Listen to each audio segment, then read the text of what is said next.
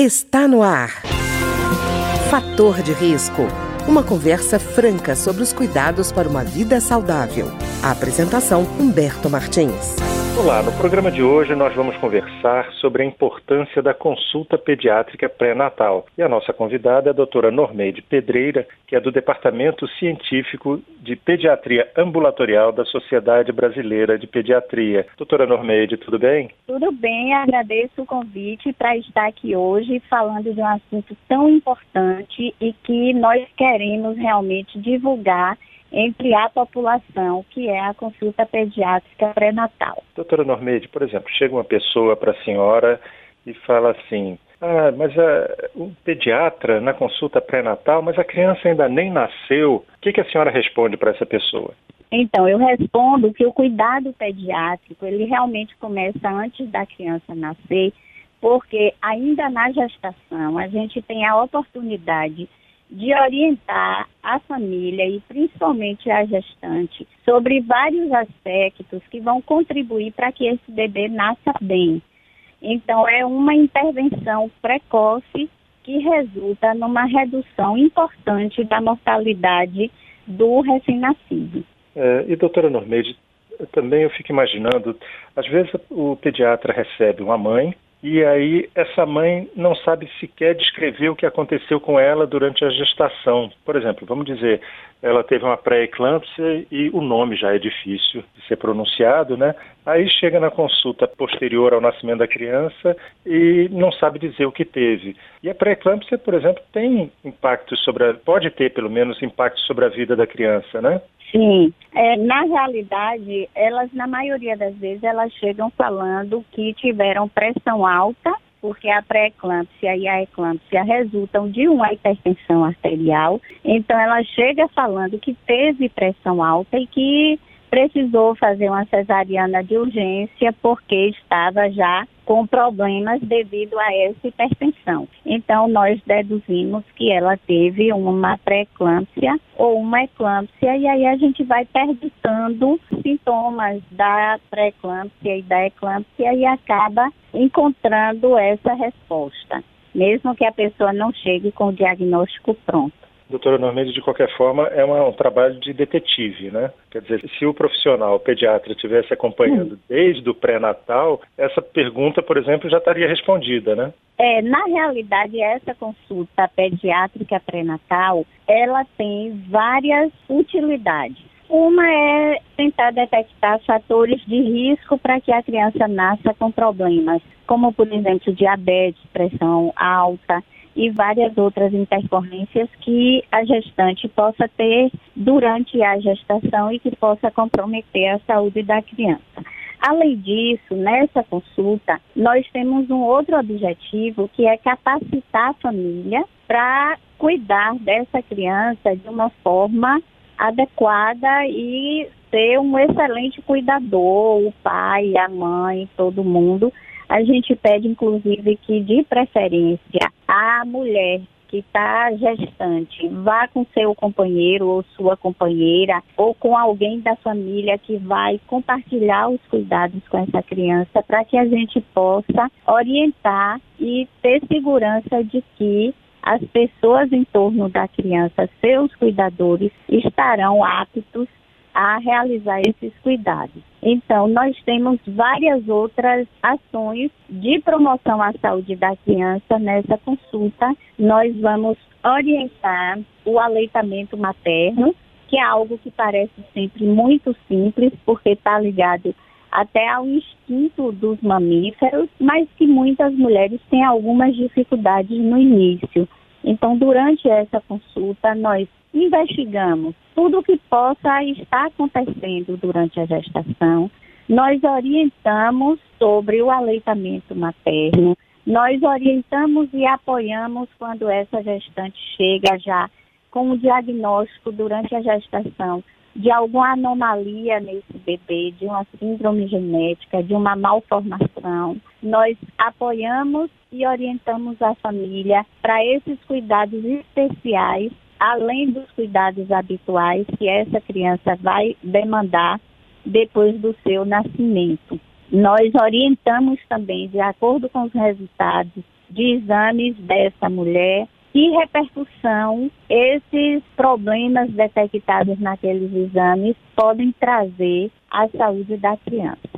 Orientamos ainda sobre a vacinação da gestante, porque a gestante ela precisa se vacinar e, por exemplo, a vacina contra qualquer luxe, ela deve se vacinar porque ela vai proteger o seu bebê quando ela se vacina depois da vigésima semana de gestação. E o bebê ele só vai poder começar a tomar vacina contra qualquer luxo aos dois meses de idade. Então é preciso que a gente explique, que oriente. Essa vacina contra qualquer luxo ela é para ser dada em todas as gestações, independente do intervalo de gestação. A gente orienta isso. Nós vamos orientar sobre as primeiras vacinas do bebê e a importância sobre os testes de triagem neonatal, o teste do pezinho, da orelhinha, do olhinho, da linguinha, do coraçãozinho. Então, todos esses testes, eles nos auxiliam a detectar precocemente doenças que esse bebê pode ter ou problemas com potencial risco de complicações. E a gente orienta também que é fazer o exame, receber o resultado e mostrar ao pediatra porque infelizmente uma grande parte de resultados de teste do pezinho se perde sem ser mostrado ao pediatra. Muitas famílias nem sequer vão buscar os resultados. Então, na consulta pediátrica pré-natal, nós temos a oportunidade de conscientizar a família sobre várias coisas, de capacitá-la para várias ações. Ainda falando, por exemplo, de prevenção de acidentes, a gente já começa a trabalhar isso. E desde a ida da maternidade para casa, esse bebê tem que ter um transporte seguro. Então, nós vamos orientar várias ações que vão auxiliar na saúde da criança e na redução da mortalidade desse bebê. Quer dizer, doutora Normeide, que a presença do pediatra também reduz a ansiedade de quem está esperando uma criança com uma série de informações prévias que vão acalmando, né? Ajudando a organizar e acalmando a mãe e o pai, né? Sim, com certeza. A relação entre o pediatra e a família é uma relação construída com muita confiança, respeito, carinho, cuidado. O pediatra é aquele que cuida desde a barriga até quando deixa de ser adolescente e passa a ser adulto. Então, nós passamos 18 anos com essas famílias, construímos vínculos e esse vínculo ele é muito pautado na confiança. Quanto mais cedo a gente começa essa construção de vínculo, melhor, porque a família ela vai realmente seguir nossas orientações, vai cuidar melhor da sua criança de uma forma que está embasada na literatura científica, porque o que o pediatra determina que seja feito com a criança, o que ele orienta, não sai da cabeça dele, sai das evidências científicas. Então, qual o melhor momento depois de introduzir uma alimentação complementar? De que forma vai introduzir lá pelos seis meses de idade? Isso tudo a gente já vai trabalhando essas questões desde cedo, que a criança precisa de aleitamento materno exclusivo nos primeiros seis meses e que depois de seis deve manter esse aleitamento até pelo menos os dois anos de idade. Então nós temos uma série de orientações que elas vão começar nessa consulta pré-natal e elas vão se continuar em todas as outras consultas de puericultura, que é o acompanhamento de rotina das crianças e que tem sofrido, eu diria assim, muito descaso até de algumas famílias que acham que a criança só precisa ir ao médico quando está doente. E isso não é verdade. A criança, para não adoecer ou para adoecer menos, ela precisa ir ao pediatra quando está saudável. É nessas consultas de acompanhamento que nós vamos orientar ações de extrema importância para que essas crianças não adoeçam. E quanto mais precocemente começarmos a construir esse vínculo, melhor ainda. Quanto mais precocemente conseguirmos orientar essas famílias, melhor ainda. E, doutora Normeide, o que a senhora falou também me lembrou uma coisa. Muitas vezes a pessoa, a família vai ter a criança e conta com informação de pais e avós como referência. Muitas vezes essa informação já está até ultrapassada, né? Em vez de ajudar, atrapalha, né? É verdade, é porque nós temos que guardar sempre a cultura popular, nós temos que guardar respeito também à experiência dos mais velhos. Então, eu tenho um respeito muito grande pelos avós, porque eu acredito que eles realmente ajudam bastante. Mas é preciso que a gente entenda que a ciência progride, a tecnologia progride e que a gente não pode criar hoje uma criança exatamente da maneira com que foi criada 40 anos atrás, 50 anos atrás, apesar da experiência. É claro que tem muita coisa que a gente traz para a atualidade, que a gente usa, que a gente aproveita. Mas tem muita coisa que já não dá mais para ser aplicada na atualidade, porque a vida mudou muito. Então, como tudo mudou, o aquecimento global, então a gente já tem que cuidar dessas crianças de outra forma.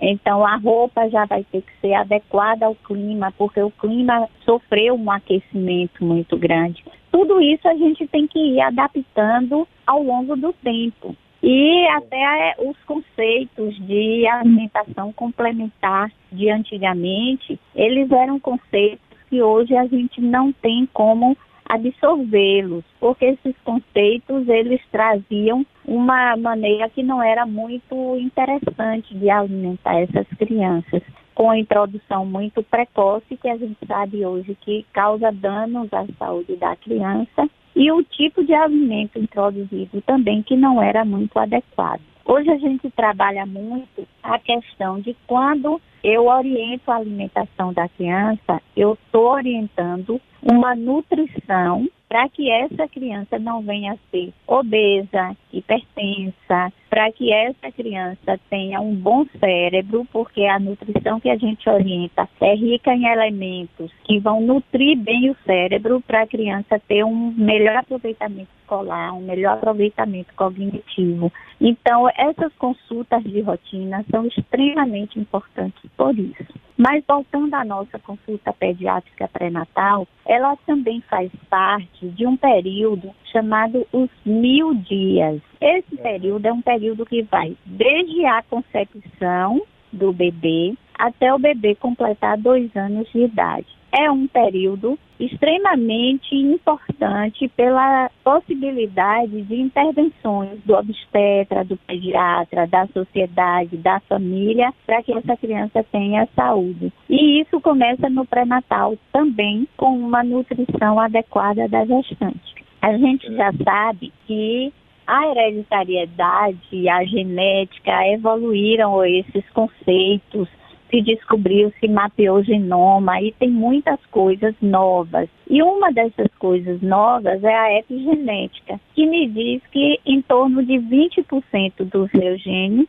eles estão realmente ligados à hereditariedade. E 80% eles vão sofrer modificações de acordo com o meu estilo de vida. Então, esse estilo de vida está relacionado à alimentação, à prática de atividade física, ao uso crônico de medicamentos, às situações continuadas de estresse e outras.